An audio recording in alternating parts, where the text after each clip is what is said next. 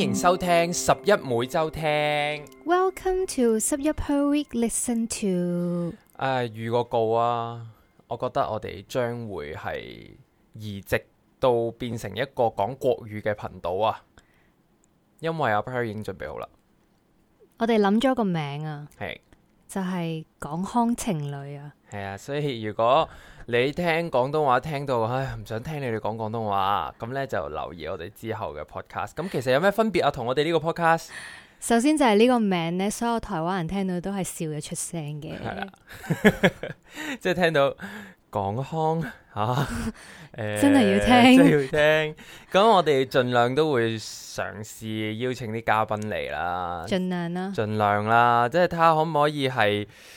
一可能半個鐘嘅 podcast 節目入面都盡量唔好令大家咁耳仔流血嘅，應該都還好嘅，應該話好嘅。同埋我哋都要係好多時間去 practice 我哋嘅國語噶嘛。係啊所以係好嘅，所以誒、呃大家就敬請期待啦。同我哋呢個十一每週聽嘅 podcast 呢個內容呢係係可能有啲分別嘅，但係我我真係我講唔出有咩咁特別嘅，其實 就係一個講國語，一個講廣東話咯。因為我見阿花空時有自己都話要轉國語啦嘛，係啦，咁所以我哋都要照顧翻喺台灣呢邊嘅朋友仔嘅。但係與此同時，十一 per week 咧都會繼續嘅，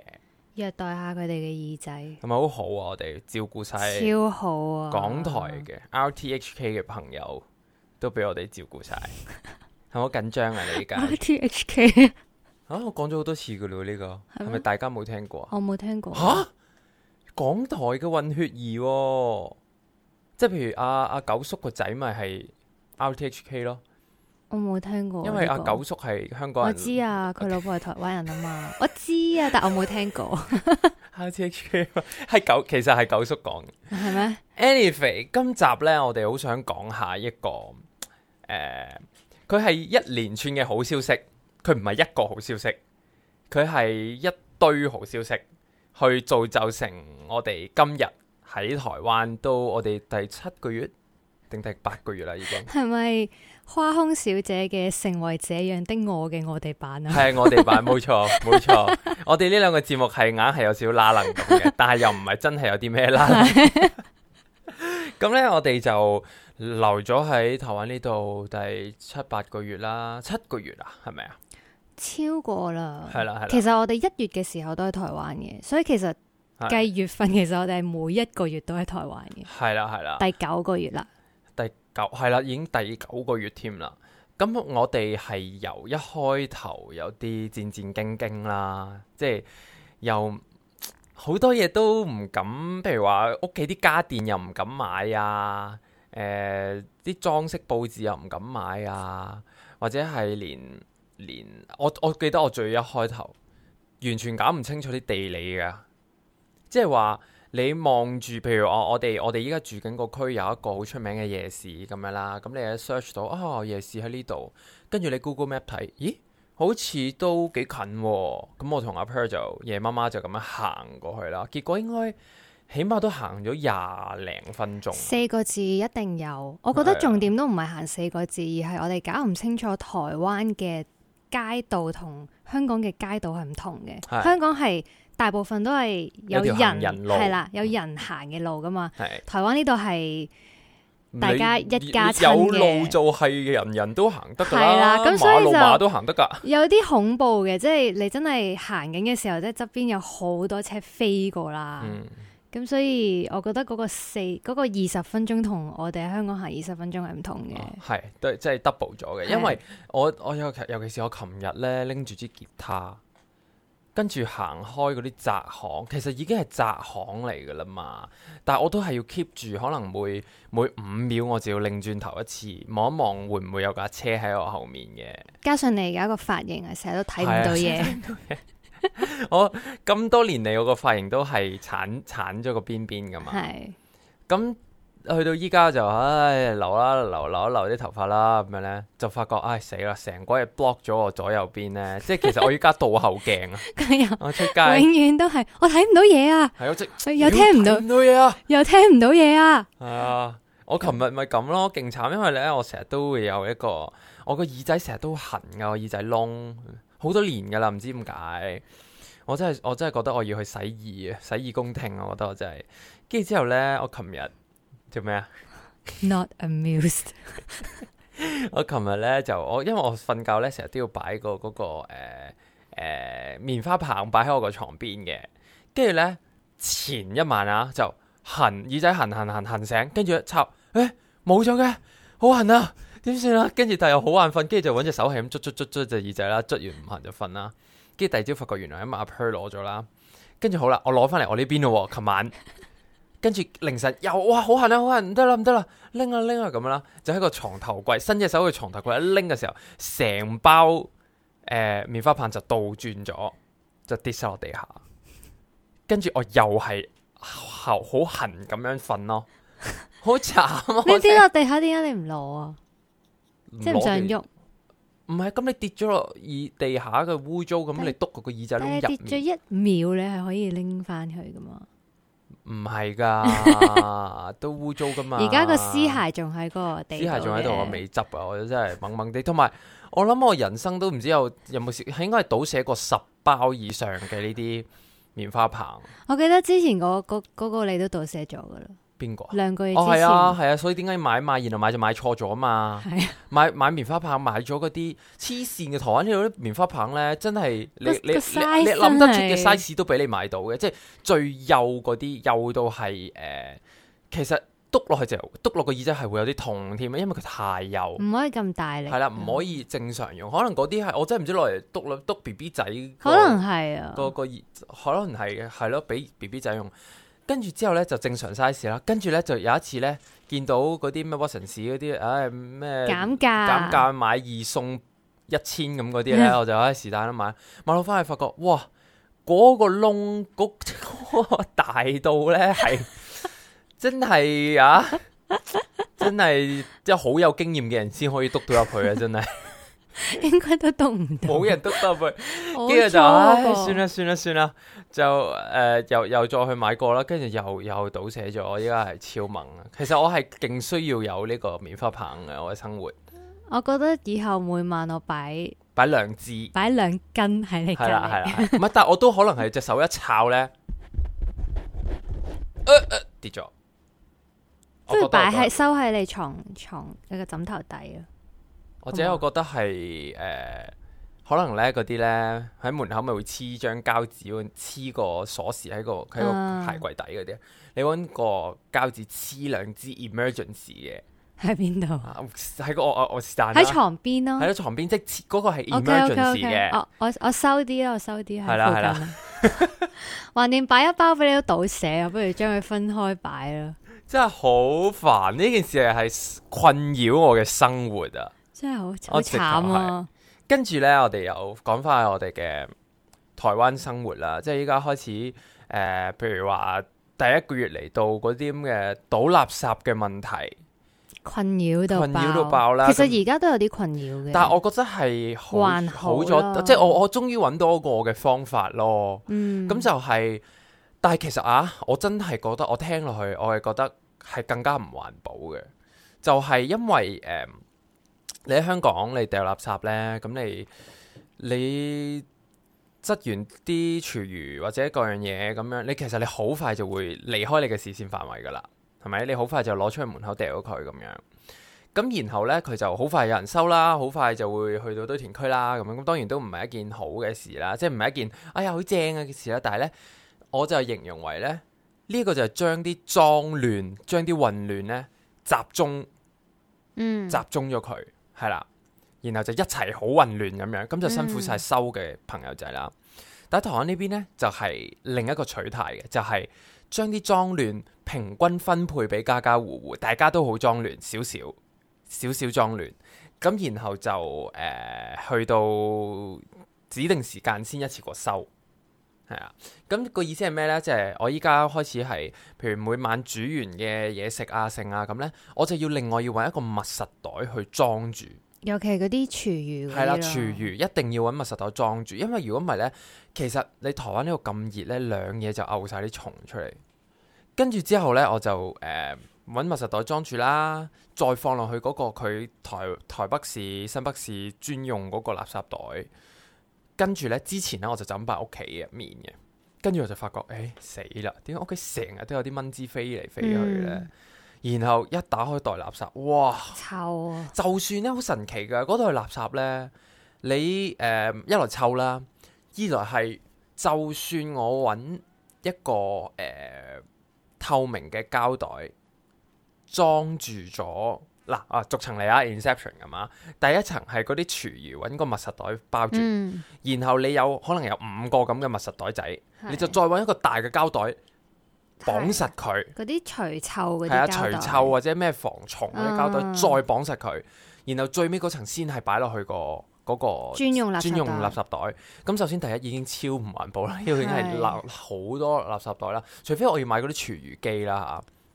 咁但係最神奇嗰樣嘢係呢，無論我咁樣層層有膠袋包住都好啦，佢都入面都係會有蟲嘅喎。嗯，唔但係唔知點樣嚟嘅喎，佢明明佢但係佢又出唔到嚟嘅喎，咁即係佢一早喺入面。哇！呢個同我哋最近睇緊嗰啲時間嘅係啊，嗰啲咩鞋嗰帶啲撥論。係啊係啊係嗰啊啲嘢， 究竟係有條蟲先，定係有臭味先，定係有垃圾先呢？ 定係其實我食嗰下，其實佢嘅幼蟲已經喺度嘅呢？真係唔知 唉，呢、個 呢個我真係搞唔掂。咁但係誒、嗯即係去到依家啦，即係隔咗咁耐，我終於啊係喎，我屋企有個陽台噶嘛。咁我依家開始就會係每晚，總之我煮完嘢食，我所有嘢整理好晒呢，我就會將佢擺喺個陽台嗰度。 嗯係啦，即係咁你陽台有蚊蟲都好過你裡面有蚊蟲啊。咁、嗯，我依家就係咁處理咯。同埋我哋已經去到咧嗰個垃圾問題，我哋又有一個朋友又幫我哋問下，我哋住附近嘅地方有冇人專門去幫手收垃圾啦？但係其實發覺最後都唔係好解決到個問題，因為我哋個問題就係我哋垃圾未必可以日日都掉，趕得切。嗯即係譬如時，譬如有時我哋出去做嘢啊，咁你趕唔切嗰個鐘數翻嚟追嗰架垃圾車呢，咁你就掉唔到噶啦，你就又要執喺屋企啦。咁、但係呢，誒、附近收垃圾嗰個朋友呢，佢又係一個禮一個星拜期收一次。上嚟收一次，咁其實同我哋都係要將啲垃圾擺喺屋企冇分別嘅，係，所以最後都係就算啦，係，所以都最後都係係自己處理我啦。自己就係清道夫，係你係我自己係係清潔嗰個朋友仔。咁但係都都我唔知啊，有樣嘢好嘅，因為嗰陣時咧，阿阿阿 Oscar 問我誒話，哇，咁你日日落去掉垃圾，你咪好容易睇到隔離屋有冇靚女咯咁樣。咁係真係啱過佢咁講，係啊，即係佢你係真係絕對好容易可以誒、識到隔離屋啲靚女嘅，但係冇靚女咯。全部都係即係到技術上你係做到呢件事嘅。係但係只係冇啫。 但係嗱，如果你想搬過嚟台灣，呢、個都係一個唔錯嘅一個考慮嘅識點識嚟。朋友識嘅朋方友法，㗎，即係幫你掉埋啦。係啊，即係譬如你你原來隔離屋住咗個鄰家少女嘅咁樣，你就誒、欸欸我來我來，你交給我可以啦，可以啦啊，不如你加我的 line 啦、我可以幫幫你丟垃圾，搞掂， 係咪啊？搞掂，好嘢，Oscar，好嘢。跟住咧，我想講下我哋依家咧，喂，你飲下你杯嘢先啊，啦，有有啲苦啊，我覺得，有啲苦啊，因為個咖啡豆我唔覺得有啱啲太太濃，可能係太濃，太濃啊，我諗唔到可以點嘅，多啲水，或者係真係個咖啡豆有啲，你試下我。覺得都係。啊我覺得苦咯，你有飲下我呢啲。杯。我覺得個奶茶幾好。我哋而家咧係嗯，飲緊自家有啲濃沖嘅咖啡同埋港式奶茶。呢件事呢，我想做好耐噶啦，特別係港式奶茶添。我講咗好耐，但係個港式奶茶咧又唔夠熱喎，係咧，即係硬係爭少少咁樣。嗯因為呢個有個奶泡保護住啊嘛。港式奶茶就佢係裸露於空氣中噶嘛。 OK 哦，同埋我個奶雪過，我雪過要你快樂啊！ 唔好意思啊，咁呢，呢件事就係我一路都好想做噶啦，就係喺香港嗰陣呢，我已經係對我我人上集我哋都有講過啦，即係咖啡奶茶呢啲嘢，我真係非常之需要啊！我係我其呃實反而我對嗰啲咩誒珍奶啊嗰啲，我真係邂逅嘅。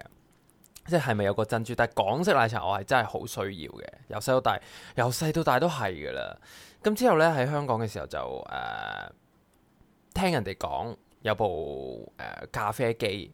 係佢係屬於低價位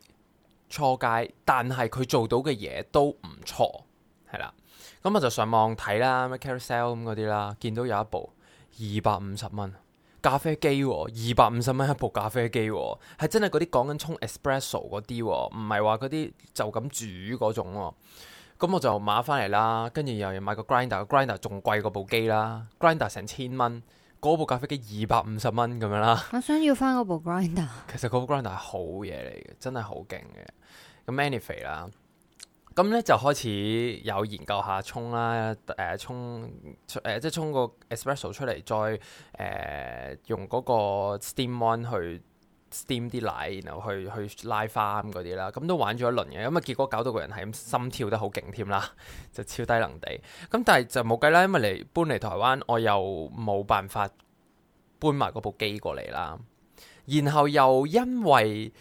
你知道你喺香港有呢一部機，嗯，你就唔想又買過，嗯但其實係我都真係唔知我下一次見呢部機係幾時，我都幾肯定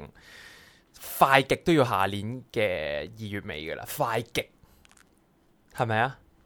即係我都有可能更耐，係有可能更耐添，係啦。咁所以就就一路都冇賣啦。咁然後喺度研究下其他方法啦。跟住然後 Per 又走去無啦啦上下嗰啲拉花嗰啲堂啊咁樣嗰啲啦，又重燃起我好想，因為其實喺屋企可以沖到一杯 latte 出嚟係幾正嘅，有陣時即係唔係嗰啲 capsule 啾嗰啲喎，嗰啲我覺得。嗯嗯，冇乜 feel。你自己去去由你磨嗰下，去到沖，去到拉花，整啲奶，係好開心嘅。我都覺得沖咖啡係個過程係幾好玩嘅，係我都有啲掛住。咁你整啦，下次一係落去阿 Ed 度玩啦，係咧，你落去落去我哋樓下嘅嗰間 cafe 嗰度玩。咁然後呢，去到呢個奶茶咯，奶茶講翻去香港，我都唔知講咗幾多次。我哋嗰陣時吓喺嗰啲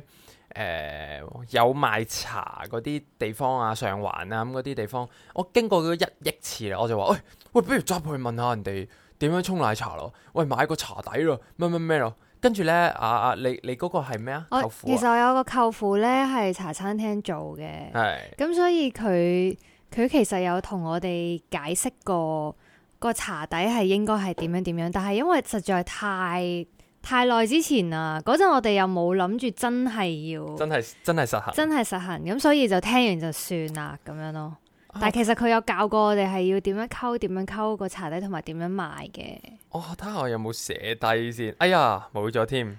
佢有講過㗎，咩其實可以再問翻佢係嘅，啊如果你咩真係粗想茶知咧嘅就話，幾多，係啊係啊，幼茶就幾多，咁啊間間有啲唔係同嘅。跟住之後就誒、呃一路都諗住做，但係一路都冇實踐到啦。咁今日又嚟到台灣，台灣我都講過好類近嘅嘢㗎，因為喺大道情都有賣茶㗎嘛。咁我就話喂，不如走入去問下，識唔識沖港式奶茶啦？咁樣啦咁但係都係冇啦咁。都係冇進入到入去啦，因為又好似好難解釋咁樣。咁於是呢，又係有一晚，我依家真係直頭係成癮啊！我係就係、蝦皮成癮啊！蝦皮就係、你當係誒、呃台灣嘅 HKTV Mall，但係係就係再勁好多啦，因為佢誒唔係淨係佢官方嘅，係啦，係會有個體戶喺度賣嘢嘅咁樣啦。咁我就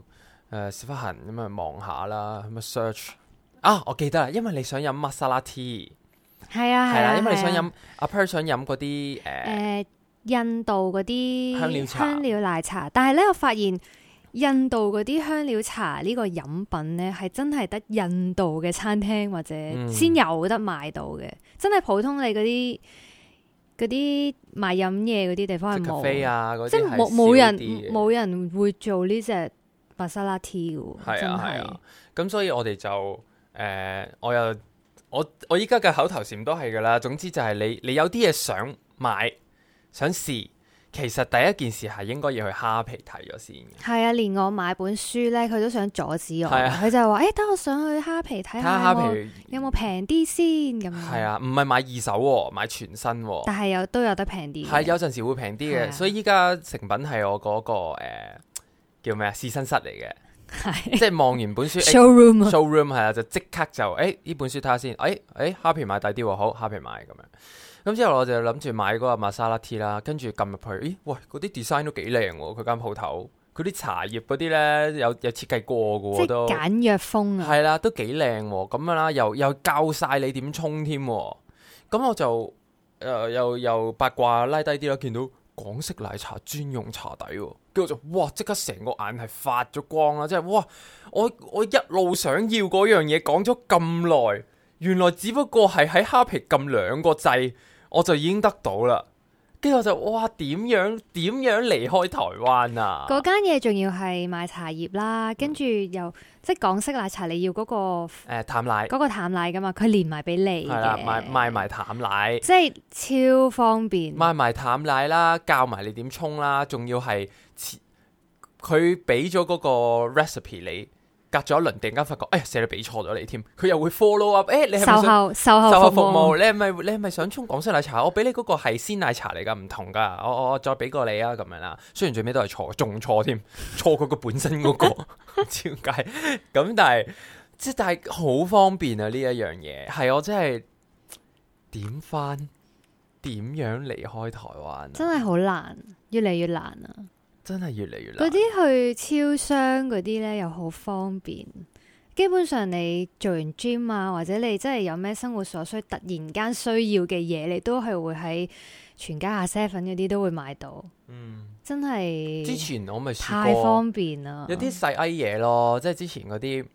誒，譬如買咗啲保險啊，或者嗰啲咩投資嘢咁嗰啲寄嘢咧，印寄嘢嚟嘢係啦，直頭就走咗落去下面全家。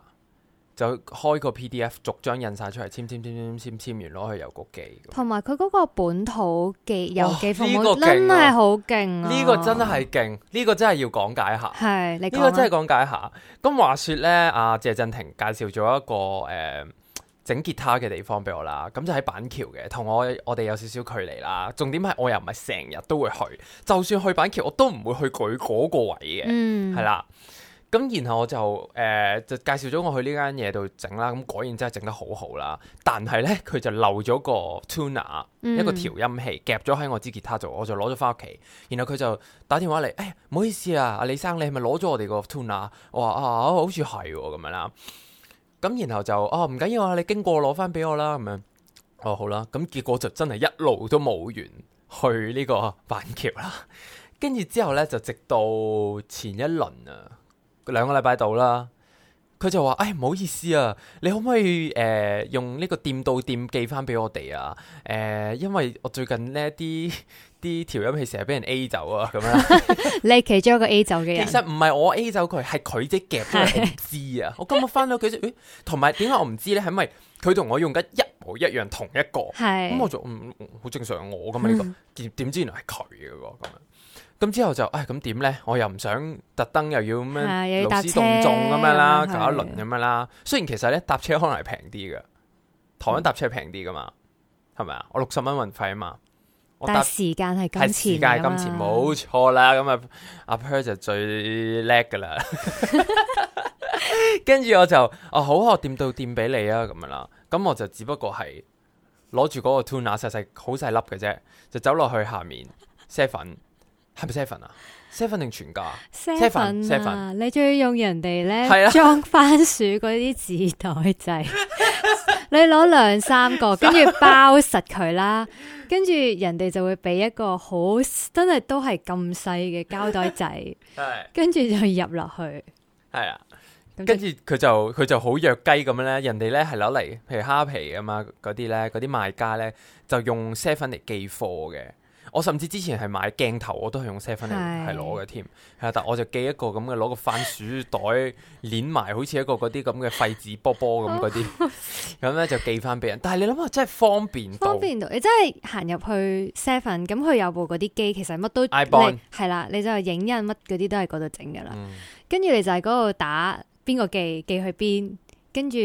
就搞掂啦，印出嚟，跟住就然後哦 OK，運費俾錢運費係六十蚊台幣，即係十零蚊，係咯，十幾蚊啊，十幾蚊咋？真係搭車都費事係啊！啊真係完全係費事。佢話俾佢話我哋匯翻啲運費俾唔使啦我，是但啦。 唔使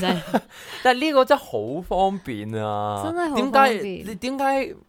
點解會諗到呢一招？可以係國內佢任即除非你係啲大型啲嘅，但係咧大型啲嘅好似都唔係話超貴㗎咋。咁當然佢會有個限制啦，你唔可以寄架車嘅，你唔可以寄啲好大件嘅嘢嘅係。但係你寄啲細細件啊，都總之真係佢好放多入去就哇真係好方便，台灣點算啊？好完善啊，所有嘢係啊，我真係諗唔到啲乜嘢係唔方便嘅。除咗倒垃圾咯，真係除咗倒垃圾，但係我覺得都佢真係係冇啦，係啊！即係講，我就講咗咁多句，講嚟講去都係我掉垃圾啦。真係啊冇有咩唔習？阿 Per 有咩唔習慣台灣啊？誒、倒垃圾咯真係冇冇乜。其實講真，係咯，呢邊有好似冇乜一個需要習慣，真係好用力要習慣嘅嘢咯。即係譬如，因為我哋又識睇中文嘅，你嗯又識講國語嘅，就算你唔識，即係你就算你最多講得唔好嘅啫，你都聽得明。就算你講到一嚿屎咁，人哋都應該聽得明噶嘛。所以又冇語言嘅隔膜啦。咁你搭捷運啊，好方便啊，完全識搭啦，同香港好似啫，或者日本都好似啦。咁然後公車又有 app 睇，